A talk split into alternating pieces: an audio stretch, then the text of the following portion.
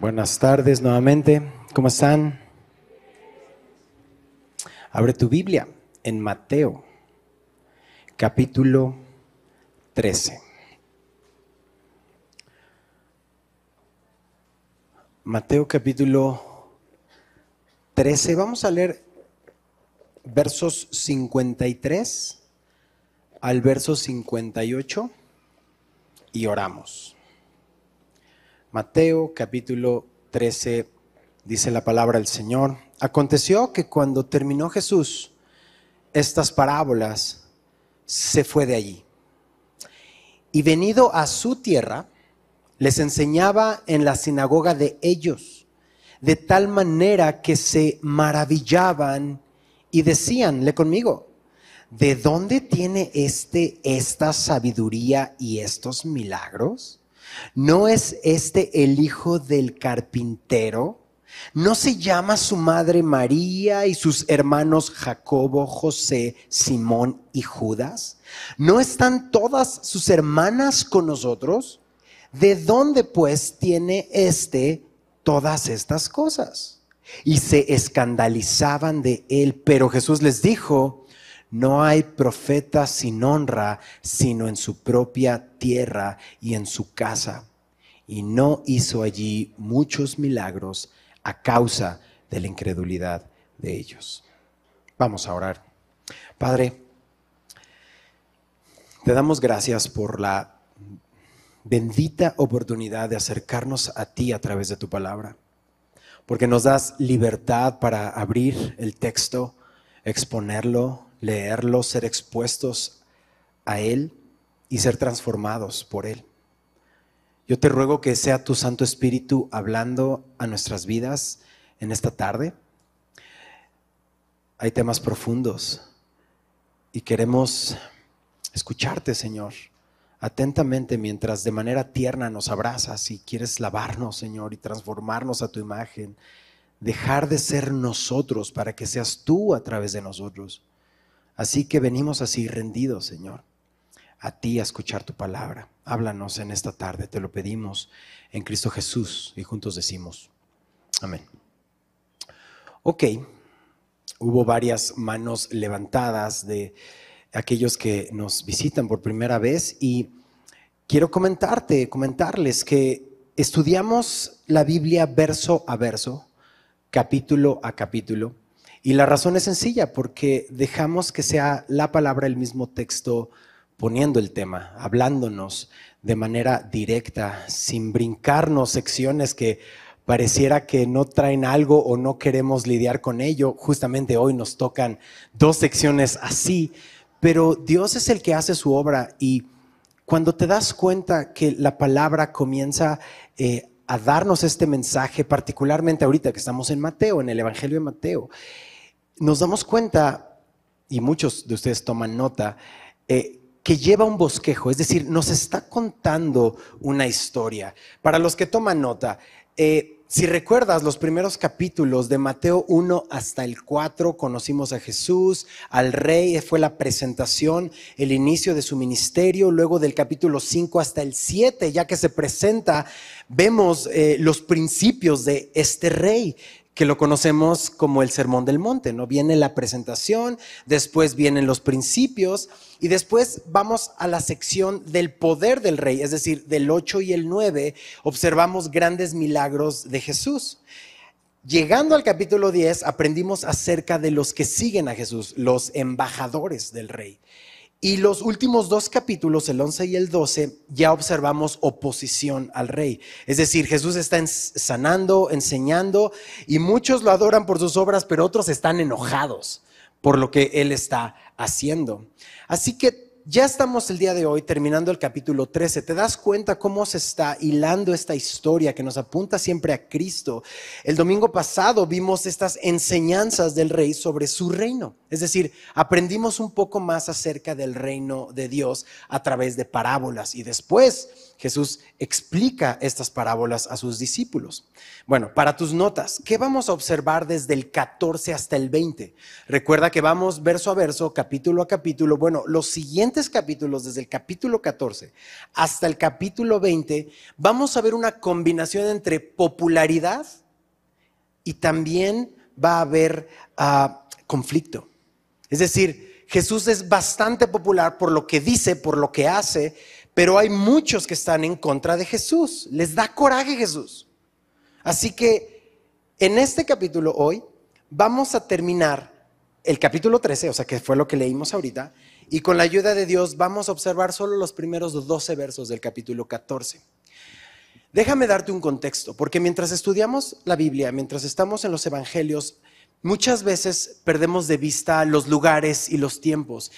Y Mateo de alguna manera sí se está yendo cronológicamente eh, o nos muestra los eventos que estuvieron sucediendo en los años del ministerio de Jesús. Así que hoy lo que vamos a observar, el pedacito que vamos a leer hoy, es que Jesús regresa a Nazaret. Y en este viaje a Nazaret se está cerrando su primer año de ministerios. ¿Se acuerdan cuántos años ministró Jesús? Tres. Lo que estamos leyendo hoy es el primer año al final y digamos el inicio del segundo en Nazaret. Y va a suceder algo muy triste, vamos a, vamos a, observarlo.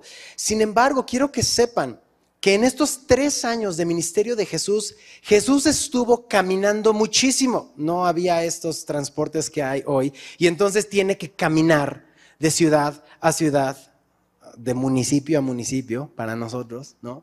Y no se detiene.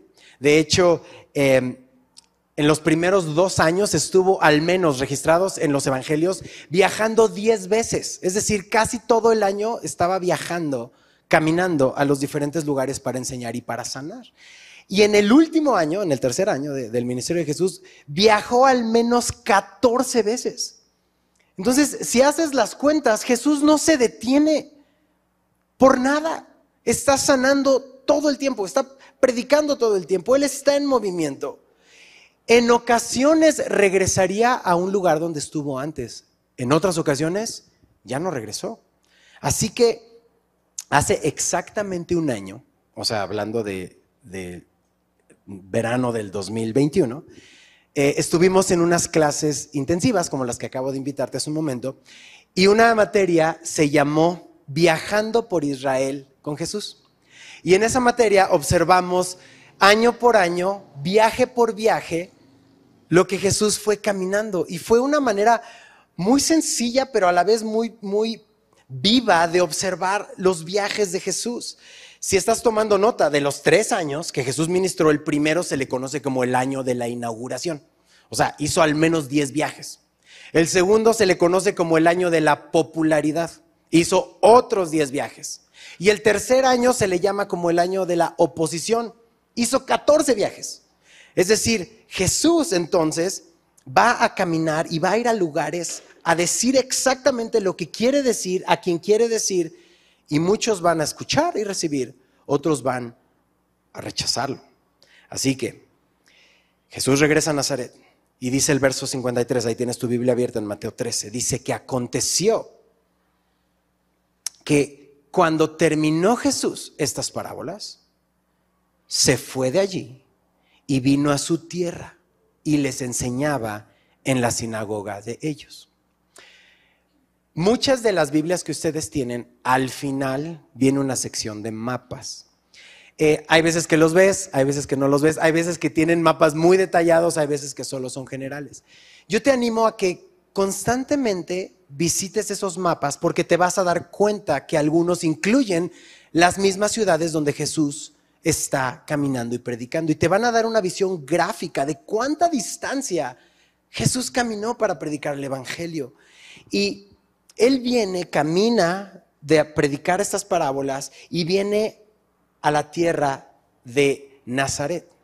Ahora, ya pasó un año. Familia, ¿cuántas cosas pasan en un año?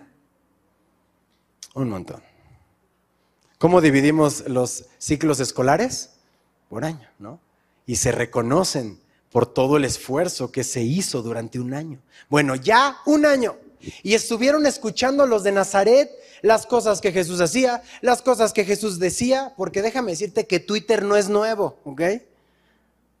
Desde ese entonces, el pajarito va y vuela y dice, quizá no tan rápido como ahora que con un clic todo el mundo se enteró, pero en ese tiempo ya sabían exactamente o ya habían escuchado acerca de lo que Jesús, que ellos conocían bien, estaba diciendo y estaba haciendo.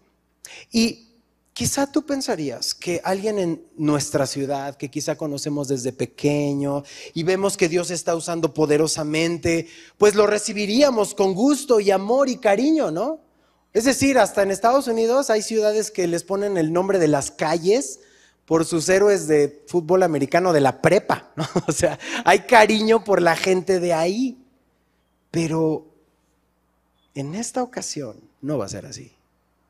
Al contrario, ¿cuál ciudad de Israel se parece municipio de nuestro estado? Ahí viene Jesús. Y ya dijo Jesús esto. Y ya hizo Jesús lo otro. Y va a llegar a su tierra, que era Nazaret. Pero sabes algo, Jesús originalmente no era de Nazaret. ¿De dónde era? Era de Belén. Ahora, algo sucedió muy triste. Jesús nace en Belén como estaba escrito. Pero Herodes el Grande, recuerdan que lo visitan, esto ya lo estudiamos en el capítulo 2 y 3 de Mateo, si quieres eh, tomar nota, ahí está el registro, hace varios meses pasamos por ahí, pero Herodes comete un infanticidio, infanticidio masivo, es decir, todos los niños menores de dos años que había en Belén y en todos sus alrededores los mata, porque se sintió burlado por estos hombres sabios y obviamente no quería que ningún rey viniera a interponerse a Herodes. Así que José tiene que tomar a María y a Jesús, a un bebé en pañales, y se tiene que ir a Egipto. Y se va un tiempo hasta que Herodes muere. Aproximadamente estuvo cuatro años en Egipto. Es decir, todavía está pequeñito Jesús a los cuatro años. Muere Herodes, como todos los hombres y mujeres, habremos de morir y dar cuentas tarde o temprano. Estaremos frente a Dios. Si el Señor no viene antes, moriremos. Y muere Herodes. Y entonces José y María y Jesús regresan. Y la razón por la que no regresan a Judea es porque ahora está Arquelao y Arquelao es hijo de Herodes el Grande. Y también es despiadado como su papá. Así que en revelación, en sueños, José se va a la región de Galilea y buscando casa, buscando depa, da con Nazaret y llega a Nazaret. Pero obviamente era la mano de Dios porque también había sido dicho por los profetas que Jesús habría de ser llamado Nazareno. Todo esto estamos regresando con Jesús a Nazaret, estamos caminando en los primeros versos, pero necesito que veas el panorama completo. ¿En qué momento ministerial Jesús está? ¿Qué es lo que ha estado pasando? ¿Por qué está regresando a los suyos? ¿Por qué regresa a Nazaret? De José ya no leemos más. De María y sus demás hijos, sí. Y en un momento vamos a ver hasta cómo se llamaron. De hecho, lo leímos rápidamente al inicio. Pero la ciudad que lo vio crecer, es decir, si llegó a los cuatro años ¿Y a qué edad comenzó aproximadamente su ministerio? A los 30. O sea, lo conocían totalmente. Sabían quién era Jesús, quién era su papá, quién era su mamá, a qué se dedicaban, quiénes eran sus hermanos. Se habían casado con las hermanas de él y los hermanos ahí estaban. Y mira lo que sucede. Verso 54, segunda parte. Enseñaba en la sinagoga de ellos de tal manera que se maravillaban y decían, ¿de dónde tiene este? esta sabiduría y estos milagros. Están asombrados, pero no en el tema positivo. La palabra es más como con envidia y coraje, porque al usar la frase este y no referirse a Jesús, que lo conocen por muchos años, están mostrando que no están felices. De hecho, lo que sí reconocen es la innegable sabiduría y las señales que acompañan a Jesús. Pero ese reconocimiento no va acompañado de fe. ¿Y saben por qué? Porque ya lo habían rechazado antes y lo van a volver a hacer ahorita. Toma nota de Lucas capítulo 4. al inicio de su ministerio ahí en Nazaret, lo rechazan. Pero ¿saben algo? Jesús ama a su familia. Jesús ama a sus vecinos. ¿Cuántos dicen amén? Amén. Así como que nos retorcemos en decir ese amén. Es que tú no lo conoces. Dios nos conoce y nos recibe. Y Jesús ama a sus vecinos, que lo van a rechazar. Jesús ama a sus hermanos, Jesús ama a sus hermanas. ¿Y saben algo? Mira cómo le contestan. No es este el hijo, verso 55. ¿No es este el hijo de quién? Del carpintero. ¿A quién se refieren? José. Pero en esta línea, carpintero, la palabra original no se refiere a exclusivamente trabajar con madera. De hecho, la palabra es tecton. Y, ya más o menos vas a saber a dónde me refiero. La palabra tecton se refiere a alguien que trabaja con sus manos. Es decir, puede ser un artífice, puede ser un productor, puede ser un constructor, albañil. De ahí nuestra palabra arquitecton o maestro albañil, maestro constructor. Eso es lo que es arquitecto. Pero lo hermoso de esto es que Jesús dignifica el trabajo. No lo está viendo como algo que Él no es rey, Él no puede trabajar en labores manuales, sino al contrario, Jesús está dignificando el trabajo con las manos, cualquier trabajo que ustedes hagan. Dignifica, porque Dios lo bendice. Hazlo por Dios aún en los trabajos que parecieran más insignificantes o los trabajos que hasta a veces molestan como lavar los trastes, ¿no? Estás glorificando a Dios. Y Dios lo está viendo. Y Dios puede ser glorificado en cosas tan sencillas como eso. Glorifica a Dios en lo que haces, porque Jesús tomó sus manos y trabajó con herramientas, con mezcla, con barro, con la tecnología disponible. Jesús fue productivo. ¿Y saben quién le enseñó a Jesús? José, su padre. Lo preparó, lo enseñó. Jesús era el hijo mayor, responsable, necesitaba aprender a cuidar, amar, escuchar a Dios y obedecer a Dios. Los evangelios se reservan y ya no conocemos lo que sucedió con José. Pero por lo que estamos leyendo, Toda la ciudad de Nazaret sabía quién era José, sabía quién era María, sabía quién era Jesús, sabía quién eran todos sus hermanos y sus hermanas. O sea, eran bien conocidos. Y saben algo,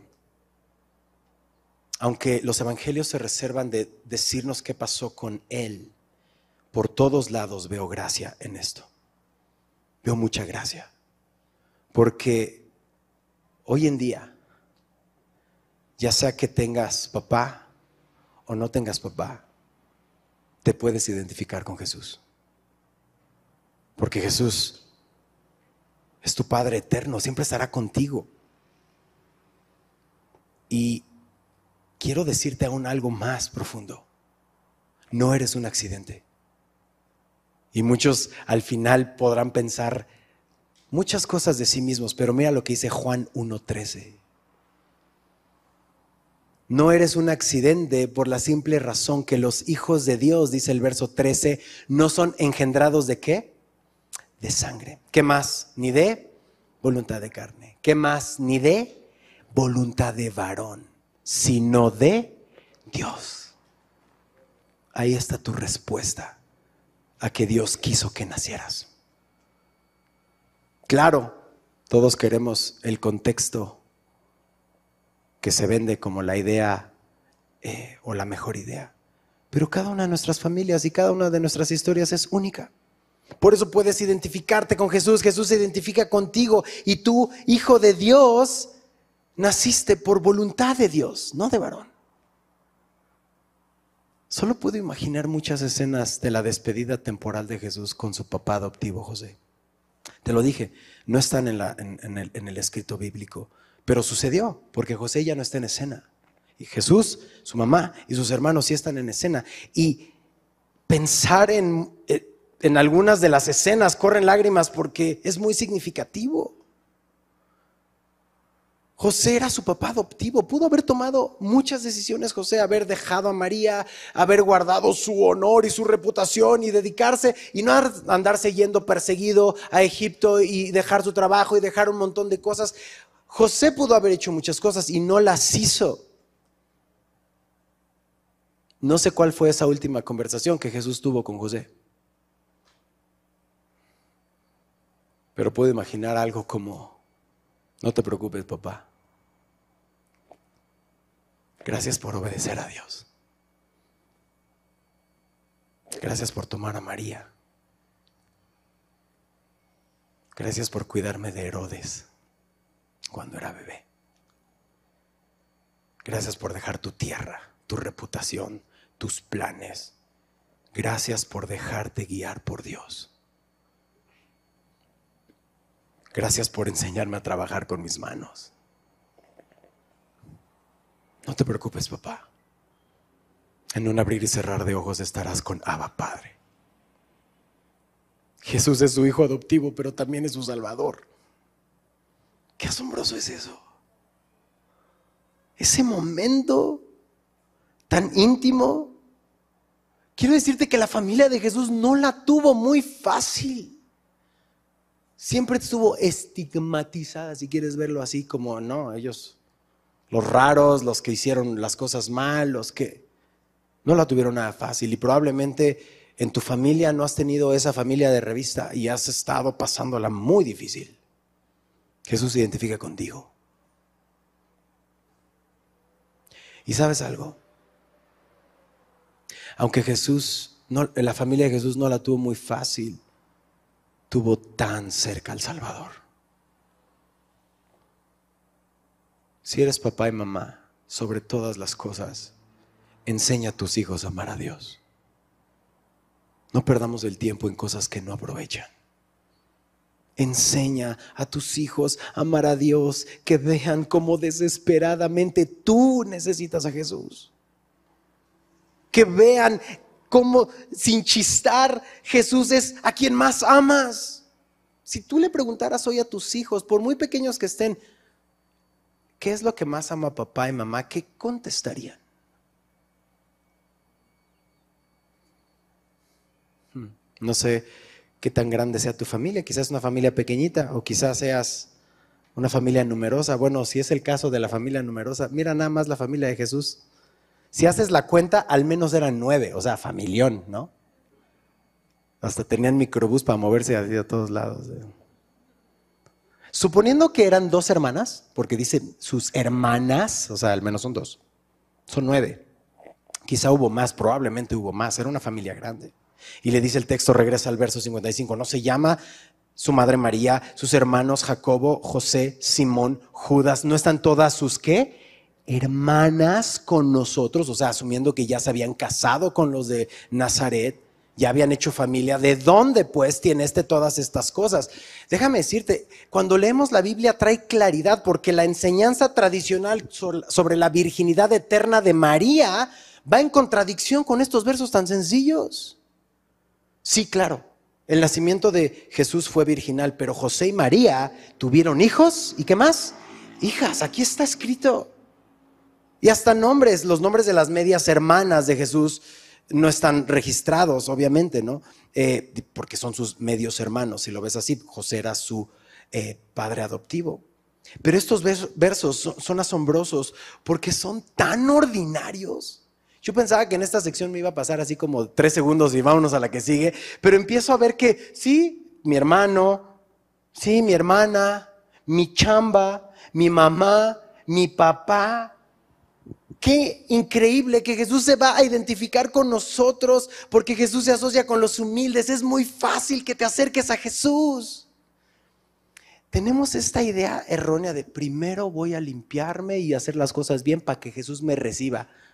No, joven. ¿Te imaginas que así fuera con nuestros bebés? Así, no, primero te limpias tú y después vengo y te cambio el pañal. Nos levantan, un poco apestositos, pero nos abrazan, nos limpian, nos cambian, nos perfuman, nos llena de besos. Juan 6:37, no lo olvides. Aprendimos hace poco. Jesús dice que el que a mí viene, no le echo fuera. Lo repito, el que a mí viene, no le echo fuera. Jesús nunca te va a rechazar, jamás. Esa es una de las promesas más hermosas que está escrita en la Biblia. Solo acércate porque Él te va a recibir. Y mira cómo responde Jesús ante los insultos y la indiferencia. No pregunto cómo tú y yo responderíamos ante los insultos y la indiferencia, ¿no? Porque nosotros no respondemos, nosotros reaccionamos. ¿Me empujas? Te empujo. ¿Me gritas? Te grito más fuerte, ¿no? O sea, reaccionamos ante la más mínima provocación, porque estamos así. Pero Jesús responde y la diferencia entre reaccionar y responder es eso, tomarte dos microsegundos, un segundo, en darte cuenta que la ofensa que te están dando obedece más a algo que sucede en el corazón de esa persona que verdaderamente tenga algo que ver contigo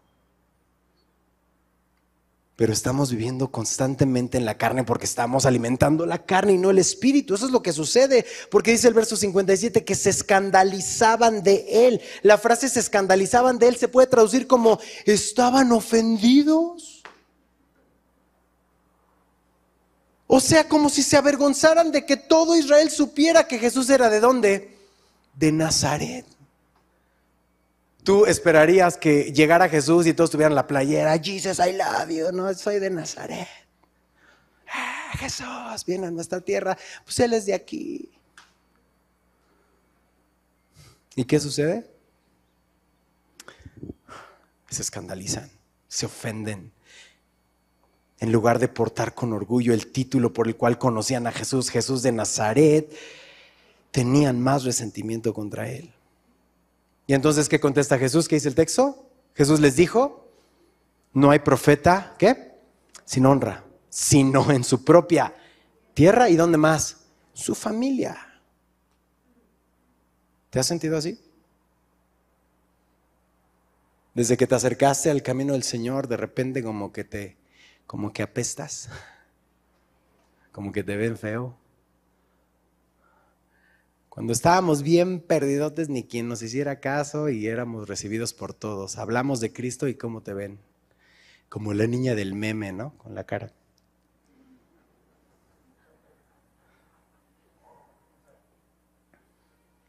¿Qué errónea percepción tenemos acerca de lo que significa ser espiritual?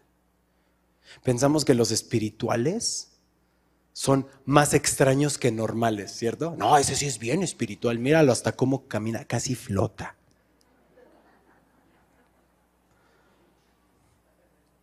Y en ocasiones los que son más espirituales son los más normales que conocemos.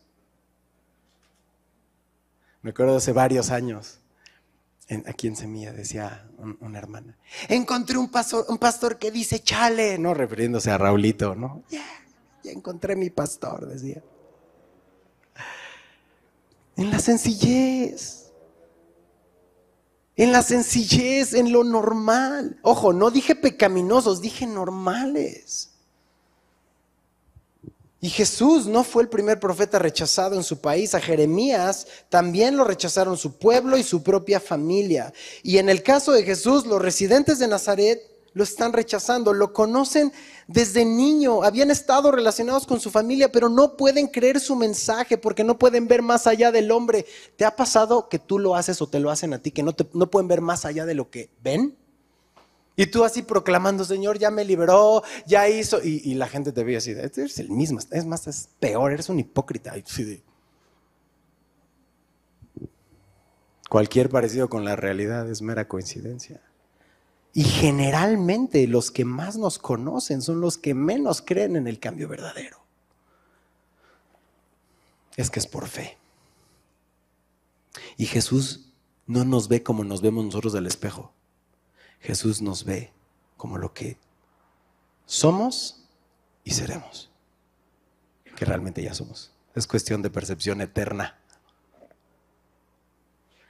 por lo que dicen estos hombres de Nazaret, podemos pensar que la niñez de Jesús fue bastante normal. Así que no te vayas con la finta de las películas extrabíblicas o los apócrifos que muestran a Jesús, el niño milagroso, ¿no? Su ministerio empezó cuando su ministerio empezó. 100% Dios, 100% hombre. Y retuvo su deidad. Y él podía, pero la detuvo. Y aunque te rechacen o me rechacen, curiosamente, nuestra familia son a quienes Jesús nos manda primero. Ve y cuenta cuántas cosas, cuán grandes cosas Dios ha hecho contigo. Así que crean o no en Dios, no depende de nosotros. Pero que mi predicación vaya acompañada de mi testimonio, tu predicación de tu testimonio tiene mucho que ver con nosotros. ¿Qué obró la incredulidad en este pueblo? Así termina este capítulo. ¿Qué dice el verso 58? ¿Qué sucedió? Y no hizo allí muchos milagros. ¿A causa de qué lee conmigo? La incredulidad de ellos. ¿Saben algo? Oh noche triste en Cades Barnea. Están a metros de conquistar la tierra prometida. Han visto la columna de fuego por las noches, la columna de nube por los días. Han visto la alimentación, no se han gastado sus vestidos, han caminado todos estos eh, días y meses en acercarse a la tierra prometida, han visto el mar abrirse y caer sobre sus enemigos. Y mandan estos espías a la tierra prometida. Y regresan con reportes de miedo, infectando a los demás, diciendo nos van a aplastar, son gigantes, están ahí a metros, tienen a Dios con ellos. ¿Y qué deciden? Pues nos quedamos. Ya fueron salvos de Egipto, ¿cierto? Es decir, ya son salvos. Y están a metros de comer lo que ellos no sembraron ni cosecharon. De estar en lugares que ellos ni siquiera les costó. Y por la incredulidad de ellos, ¿qué dijo el Señor? Pues morirás en el desierto, ya no vas a entrar tú. Entrarán tus hijos después de ti. Sin duda ya fuiste salvo, ya no, ya no, ya no voy a regresarte a Egipto, porque unos se querían regresar a Egipto. ¿Y saben algo? Veo con tristeza este patrón repetido en tantos cristianos hoy. Ya son salvos. Van al cielo. Pero se quieren quedar en el desierto. No quieren entrar por la incredulidad a recibir de parte de Dios el fruto del Espíritu, amor, gozo, paz, paciencia, benignidad, bondad, fe, mansedumbre, templanza. El fruto del Espíritu. ¿Qué tenemos? El fruto de la carne. Pleitos, ira, contienda, pecado. Ya somos salvos, ya vamos al cielo, pero ¿estamos verdaderamente viviendo? No. ¿Y qué sucedió aquí? y no hizo allí muchos, ¿qué dice el verso 58? Milagros. A causa de la incredulidad. Pídele al Señor hoy, de manera personal, Señor, no quiero ser un corazón incrédulo. Quiero creer lo que tú dices acerca de mí. Quiero creer lo que tú dices, quién soy yo, ni siquiera yo de mí mismo. No me creo. No te creas. Y te lo digo porque lo dice la palabra. Engañoso es el corazón más que todas las cosas, ¿quién lo conocerá? Así que hay una respuesta nuestra. Sin duda la salvación es exclusiva de Dios. Él nos da la fe, Él nos salva. Nosotros solo respondemos, pero ¿cuántas veces, por favor, no levantes tu mano? Yo la voy a levantar por todos, empezando por mí. ¿Cuántas veces estorbamos más de lo que creemos? Pero Dios es bueno rico en misericordia. Y te ama y va a hacer su obra en ti a pesar de ti. Pero qué necesidad, ¿para qué tanto problema? Decía el profeta. ríndete al Señor. Ríndete al Señor. Ríndete al Señor. Necesitamos pedir al Señor que nos deje responder. Jesús ya no va a regresar a Nazaret, no al menos en el registro de los evangelios, va a mover su centro de operaciones a Capernaum porque su ministerio está por empezar, que dijimos, su segundo año, y entonces va a haber mucha popularidad y mucha oposición. Entonces, última parte. Entramos en el segundo año de ministerio de Jesús en Mateo y Mateo va a narrar la muerte horrible y espantosa de Juan el Bautista. Capítulo 14, verso 1. En aquel tiempo, Herodes, el tetrarca, ¿qué dice? Oyó la fama de Jesús. Me detengo ahí. ¿Qué manera de comenzar tu segundo año de ministerio? ¿Cómo, ¿Cómo tomaste tus notas al inicio? ¿Cuál es el segundo año? El año de la popularidad. ¿Quién ya se enteró de ti? Herodes. Uf. Oye, pero no es bueno, ¿eh?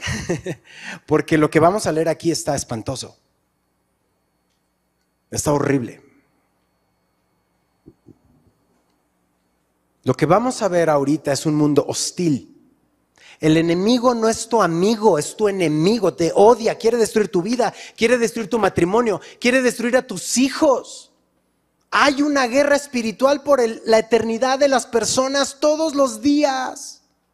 Esto que vamos a leer muestra lo que sucede en nuestra sociedad, no solo de manera espiritual, sino de manera física.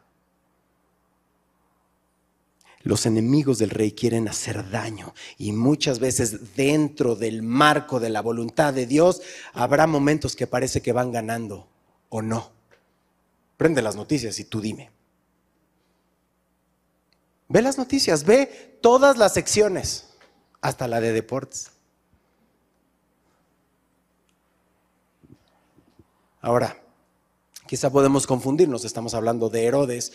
Oye, Benji, pero no acabas de decir que Herodes pues, duró hasta, hasta ahora, quería matar a Jesús, y ahora ya está Jesús grande, ya pasaron tantos años. Bueno, eh, es fácil confundir Herodes porque son varios, ¿no? En los cuatro evangelios vemos Herodes, en el libro de los Hechos vemos Herodes, y puedes diferenciarlos. Si estás tomando nota, te va a ayudar a tu, a tu estudio. Está Herodes el Grande, ese es uno, y él, es el que funda la dinastía él está desde 37 años antes de Cristo y hasta cuatro después de Cristo. Es por eso que se eh, piensa que a los cuatro añitos Jesús fue cuando regresa y, vive en Nazaret.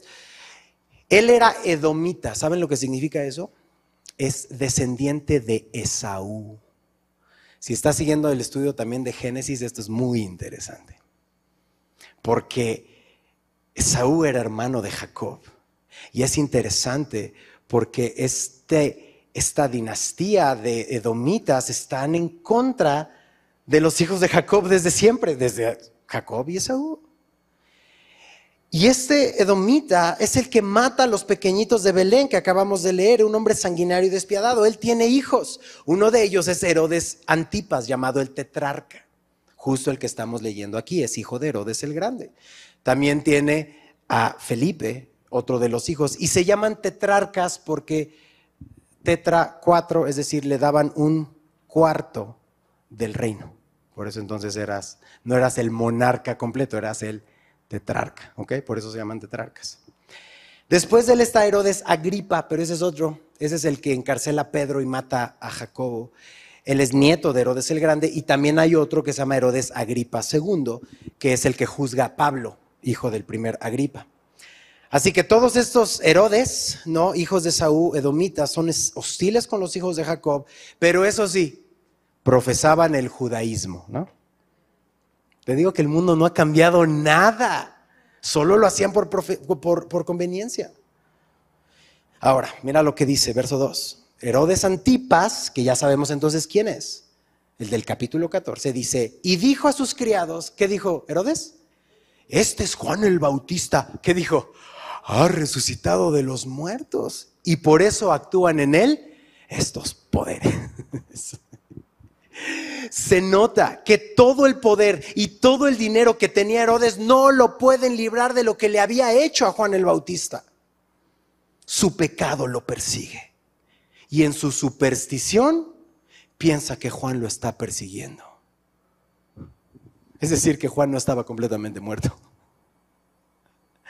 Sabemos que no porque dónde estaba, pero para el efecto de Herodes. Y saben algo, esto nos pasa cuando estamos en pecado, no estamos en paz. Para los hijos de Dios es regresar a Dios. Y si algo no está produciendo en paz en ti es justamente eso. Lidia con eso ya, lidia con eso hoy. Confiesa tu pecado, alcanza misericordia. Porque no se va a poner mejor. Se va cauterizando la conciencia. Si nunca has hecho la paz con Dios, es para que vengas y te reconcilies con Él. ¿Te imaginas estar sufriendo antes de sufrir eternamente? Es espantoso. Hemos tenido oportunidad de ir a varias cárceles y lo que puedes ver es esto, que el pecado acompaña a los criminales, no solo en el momento que lo hicieron, sino por el resto de sus días, hasta que viene Cristo y los libera. Y no solo pasa en las cárceles, pasa afuera. Y lo que hemos visto es que Dios libera hombres y mujeres que son más libres adentro de una cárcel que fuera de ella. Yo te digo hoy, ponte a cuentas con Dios. Nunca sabes cuándo es el momento de ser llamados a casa. Lo estamos viendo, lo estamos leyendo. ¿Sabes por qué está atormentado Herodes? Chécate esta historia. Verso 3. Porque Herodes había prendido a Juan y le había encadenado y metido en la cárcel por causa de quién? Herodías. ¿Y quién era Herodías? Mujer de Felipe, su hermano. Porque Juan le decía, no te es lícito tenerla. Y Herodes quería matarle, pero temía al pueblo porque tenían a Juan por profeta. Juan había confrontado al pecado de Herodes. Qué valiente Juan. ¿Y sabes por qué Juan lo hizo? Directamente se fue al más alto. Porque Juan sabe que si el gobernante está en pecado, el pueblo, ¿qué es lo que va a hacer? Pecado. Oye, ¿no está hablando de nuestro país? Está hablando de todos los países. Se corrompe del de arriba y los de abajo, pues más fácil. Roba el jefe, los demás roban. Hace el que se supone que tiene que cuidarnos, roba y entonces los demás. Se corrompe, pero no solo eso, sino que Juan sabe que eh, Israel es la nación del pacto y el pecado de los gobernantes iba a traer disciplina del Señor, aunque no fueran creyentes. Por eso va y confronta el pecado. Si me estás escuchando, confronta tu pecado antes de que sea demasiado tarde y se haga más grande y más grande y más grande. Y Dios te puede salvar de ese lugar. Pero hazlo ya, hazlo en este momento. Porque ¿qué es lo que quiere hacer? Herodes, o sea, quiero explicarte. Juan habla contra el matrimonio de Herodes porque Herodes se divorcia de su esposa sin razón para seducir y casarse con la esposa de su hermano Felipe, con Herodías. Pero, ¿qué crees? La esposa que acaba de desechar era hija de un rey en Petra. Y esa decisión le va a salir muy cara, porque más adelante le van a hacer guerra y va a perder. Herodías, hija de Aristóbulo y Berenice, era nieta de Herodes el Grande. Mira, ahora ya hasta sabes quién es cada Herodes. Y su primer matrimonio fue con su tío, Felipe. Y tienen a Salomé. Ahorita vamos a leer qué hizo esta chica. Y entonces al recibir la confrontación que hace Herodes, quiere matarle, pero teme al pueblo. Es decir, somos confrontados con el pecado y en lugar de morir a nosotros y morir ese pecado, entonces queremos matar al que nos confronta. Por eso vas a estar observando en los países de más libertinaje que queman Biblias, cierran iglesias, encarcelan pastores porque les hablan directo a su pecado y eso los prende. Interesante, porque Jesús sí murió por nuestros pecados Y muchas veces no, tememos a, Dios, no, tenemos, no tememos a Jesús con un temor limpio. Nos preocupa más la opinión de los demás. ¿Y sabes cuál es la respuesta a la peor forma de morir? Presta atención, no es que se caiga el avión, que se hunda el barco, que mueras quemado, en un acribillado. Acompáñame a Juan 8:24, esa es la peor manera de morir Y Jesús nos la va a enseñar. Juan capítulo 8, verso 24. Por eso os dije, ¿qué dice Jesús? Que moriréis en vuestros pecados. Porque si no crees que yo soy, ¿qué dice el texto? Le conmigo, en vuestros pecados moriréis. El peor lugar y forma de morir no es en lo que piensas, es morir en tus pecados. Aquí está, las dos puertas, las dos vías. O crees que Él es o mueres en tus pecados. Ven a Jesús, cree en Él. Él ya lo hizo todo. Y saben la tristeza de este relato, no solo es confrontado si quieren que muera, sino temen a la multitud en vez de temer a Dios y estamos a veces tan preocupados por lo que opinen nuestros amigos, los colegas del trabajo, los vecinos, nuestras redes sociales, que lo que Jesús dice en su palabra. ¿Y saben quién es la que más le tenía coraje a Juan el Bautista? ¿Quién crees? Herodías. Ella es la que planea todo esto. ¿Y dónde sucede todo esto? En el party, en la fiesta. Todo sucede en la fiesta. Mira verso 6, aquí está. Pero cuando se celebraba, ¿qué? el cumpleaños de Herodes, o sea, la fiesta, la hija de Herodías, ¿qué hizo? Danzó en medio y agradó a Herodes. Por lo cual éste le prometió con juramento darle todo lo que pidiese. Ella, instruida primero por su madre, dijo, dame aquí en un plato la cabeza de Juan el Bautista. Entonces el rey se entristeció, pero a causa del juramento y de los que estaban con él a la mesa mandó que se la diesen y ordenó decapitar a Juan en la cárcel. Y fue traída su cabeza en un plato y dada a la muchacha y ella la presentó a su madre. Entonces llegaron sus discípulos y tomaron el cuerpo y lo enterraron y fueron y dieron las nuevas a Jesús. Aquí se consume el plan macabro de Herodías. En Marcos 6, 19 dice que Herodías acechaba a Juan y deseaba matarle y no podía. Pero aquí sí pudo. Espera el momento indicado. Y la influencia que tenía con su esposo hace que su hija adolescente haga un baile lascivo frente a Herodes, que sabía que Herodes caería fácilmente en sus encantos y haría cualquier promesa sin pensar porque está alcoholizado. Y Herodías le dice a su hija que le pida la cabeza de Juan. Y este macabro plan funciona. Y Juan el Bautista, el hombre que Jesús mismo dice que de los nacidos de mujer no hay nadie más grande que Juan el Bautista. ¿Y saben por qué lo dijo? Porque Juan, cuando le presentan las noticias de Jesús, dijo, y que se empiezan a ir sus discípulos con Jesús, él dijo, es necesario que yo mengüe para que él crezca. Esa es la grandeza del hombre y de la mujer. Que tú mengues, que tú mueras a ti mismo, para que la gente no te vea a ti, sino que vea a Cristo. Y así está. Este hombre, el más grande nacido de mujer después de Cristo, es decapitado. Como una manera de burla. Ah, ¿me decías que era pecado? ¿Qué me dices ahora? Tengo tu cabeza en un plato. ¿Qué influencia con nuestros hijos, sabes? Porque esta escena satánica y macabra que ya la, eh, producen en, YouTube y ahora que eh, hubo, bueno, ni les voy a dar ideas, pero al final estas grabaciones están siendo compartidas por miles. Estamos podridos. No te atrevas a decir que el hombre es bueno por naturaleza, no lo somos. Somos pecadores por naturaleza y necesitamos a un Salvador. Y esto que estás viendo aquí, que una madre le aconseje a su hija la vista o en este caso la desvista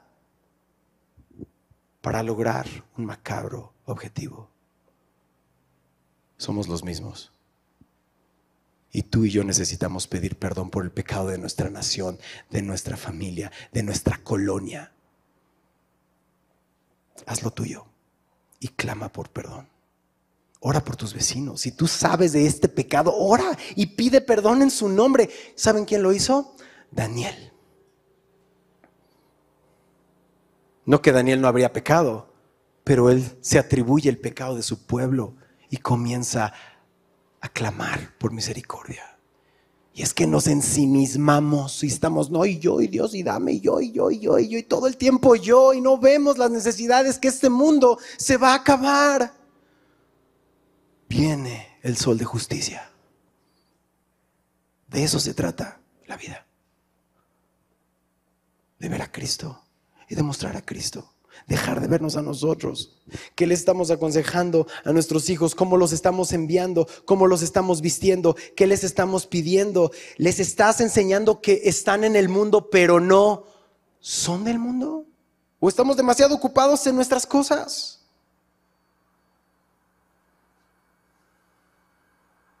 Esta mujer no solo quiso vengarse de Juan, sino que usa a su hija para sus nefastos propósitos, hace esta solicitud satánica pensando que Juan ya no la confrontaría más. Herodes sabía que no podía salirse con la suya. La historia nos enseña que Herodes perdió prestigio y poder. La historia nos enseña que pelea esta batalla frente a los árabes. La historia nos enseña que pide más prestigio. ¿Te acuerdas que te dije que era tetrarca porque era un cuarto? Ahora va con Calígula y le dice que lo haga rey. O sea, yo no quiero ser tetrarca, yo quiero ser monarca. ¿Y saben qué hace Calígula? Lo destierra. Le quita su honor porque lo acusan. Fue desterrado a Francia, fue desterrado a España y en España Herodes y Herodías se suicidan. La paga del pecado es muerte. Mas la dádiva de Dios es vida eterna en Cristo Jesús, Señor nuestro. Uf. Así que este hombre, viviendo en pecado, haciendo caso para pecar, fue recordado como un gobernante débil, que solo le importaba su propio placer y posición. No servía a la gente, solo a sí mismo. Otra vez, ¿no estamos leyendo en nuestro país? Es un reflejo, es un reflejo de todos los gobernantes que no se humillan delante de Dios. Así que Déjenme terminar con esto. Quizá vemos a Herodes y Herodías como los malos, así como de lejos. No, Benji, qué bárbaro. ¿Cómo se atrevió Herodes? ¿Cómo se atrevió Herodías? Tenemos que vernos a nosotros hoy. Tenemos que poner el espejo de la palabra frente a nosotros e identificar si hay algo de Herodes o de Herodías en cada uno de nosotros. Y estoy seguro que en mí sí. Y necesito rendirlo a Cristo ya. Todos los días. El que cree estar firme, mire que no caiga. La vida cristiana no es, ya me disipulé y ya me aprendí y ya, ya fui y ya diezme y ya ofrendé. La vida cristiana es rendirte a Cristo todos los días. No podemos un día sin Él. No podemos, no se puede. Le pertenecemos a Cristo. Pídele al Señor, inclina tu rostro, vamos a orar, dile, Señor, pon el espejo de tu palabra en mí hoy. Haz una oración personal, usa tus propias palabras, Él está aquí.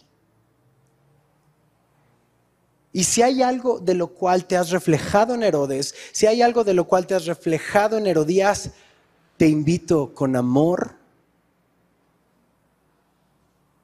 entrégalo hoy a Jesús y pídele perdón. Y entre más específico seas, mejor. Jesús ya lo sabe. Y no se avergüenza de llamarte su hijo, su hija. Dile, Padre, perdóname, Padre. Perdóname, Padre. He estado pensando en mí todo el tiempo.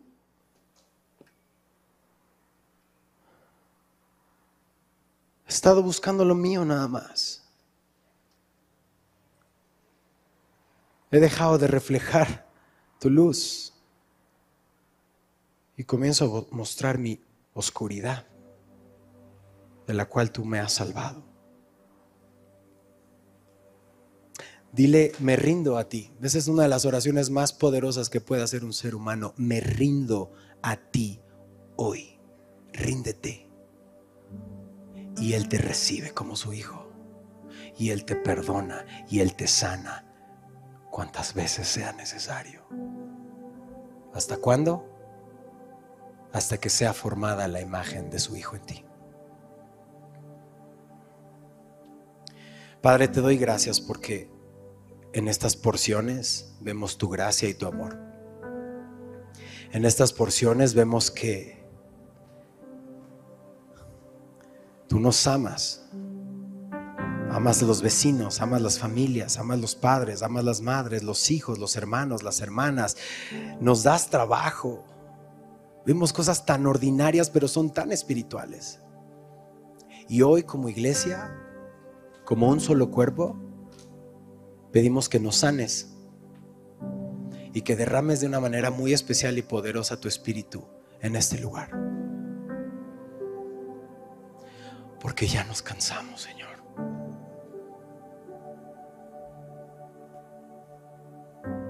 Ya nos cansamos de seguir nuestros propios designios, designios, nuestras propias ideas, nuestros propios consejos. Estamos hartos de caminar a nuestra manera, Señor. Yo te ruego que este día tu palabra dice que el que confiesa su pecado y se aparta, alcanzará misericordia. Te hemos confesado el pecado, Señor, cada uno de nosotros. Ahora te pedimos la fuerza para que saliendo por esa puerta podamos tomar las decisiones que van en sentido contrario al pecado. Ayúdanos, Señor, no podemos solos y no queremos hacerlo solos. Gracias, Señor, por tu palabra. Gracias por tu amor. Queremos adorarte. En Cristo Jesús y juntos decimos, amén. Vamos a ponernos de pie familia y adorar al Señor juntos.